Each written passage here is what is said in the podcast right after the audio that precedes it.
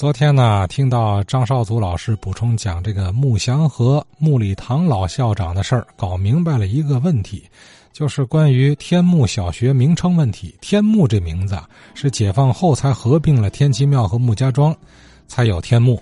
可是怎么一九一几年那边就有天目小学了呢？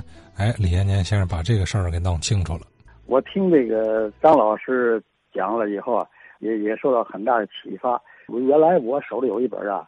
天津的回民简志谈到这个天目这块的小学的事儿，提到了有天目村民立第八小学，还有民立天目小学。当时我看这个天目怎么在民国初年就有天目小学呢？这个这个称谓，因为这个天目村这个行政的建制啊，是解放以后啊五十年代才有的，怎么在一九一几年？就有了天目小学了呢。我当时以为这个稿件不太准确，后来吧，我听这个张少祖老师说了以后啊，还确实是这么回事儿。就说呀，这个呃穆祥和这个老前辈吧，他刚一开始啊，在河北大寺小学任教。在这会儿我就有个问题：天津县这个河北大寺小学的位置在什么地方？闹不清。您说的这个大寺小学。好像就是那个粮店后街的那个吧？哦，粮店后街。哎，粮店后街不有一个？后来好像改了第二十六吧，第二十六小嘛。哦，呃，然后就说这个民立天目小学，这个天目这个名字起的吧，比真正的这个天齐庙木庄子木家庄啊合并以后叫天目村，比这个起码得早四十年。那个是一九一几年，这个一九五几年了。后来才有了天目村、天目镇，这个学校这个名声啊，到走在最前边的，这是一个事儿。另外呢，就是说这个，呃，到了一九那个二七年吧，二八年，后来就天津市这个小学就统编起来。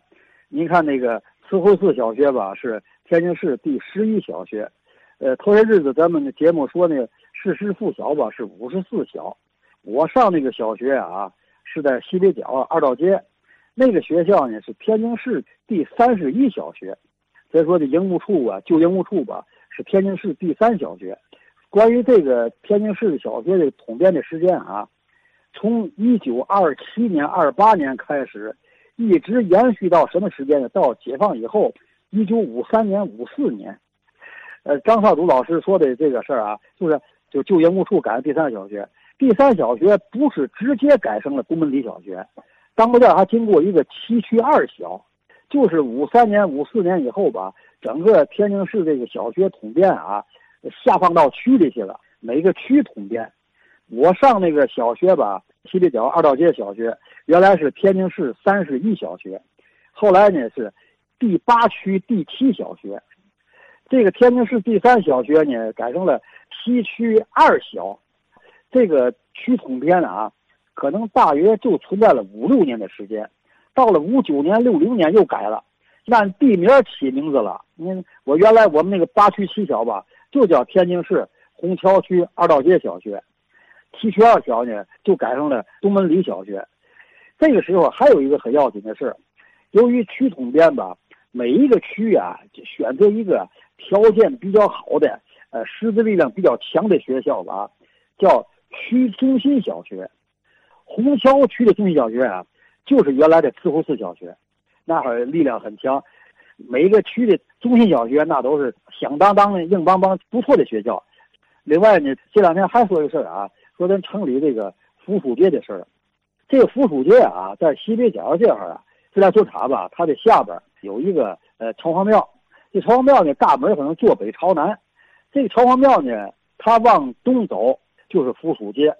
这个扶属街呀，它的东西走向，它在这个北马路跟西门里大街中间，它离着北马路也那么远，离着西门里大街也那么远。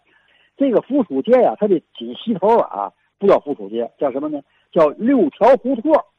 当时这个城隍庙大街呀，从南到北吧，从西关街卡那胡同啊，一条、二条、三条、四条、五条、六条，正好这六条胡同吧，正对着扶属街。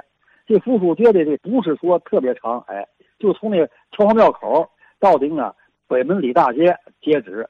这个附属街上啊，有一个老的城乡礼堂，这城乡礼堂这个地方是不是就是原来的那个天津知府衙门府衙？另外，我再问一个事儿，这个老城的东南角这块儿啊，二道街以南，南马路以北，这个家伙里啊，一个水月庵，一个草场庵。这个水月庵、草场庵，它两个具体位置是不是水月庵靠西，草场庵靠东？还有一个事儿，就我说一下，咱们那个天津那个河南路啊，河南路上有一个小劝业里，有有人说这小劝业里吧，里头竟是那个劝业场经商的人住那儿，因为劝业场它本身吧，就是出租柜台那性质一样，那些个店铺啊，几百家的给经营。他们是不是都住在小劝业里？这个李相他是怎么来的？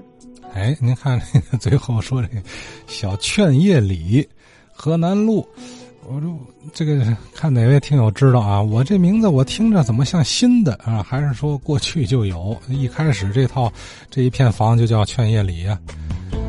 呃，李延年先生刚解释了一下这个学校老学校名命名的变化，这个知识点我觉得还挺有用的。那以后啊，再听老先生一说校名，基本上就知道什么年代是吧？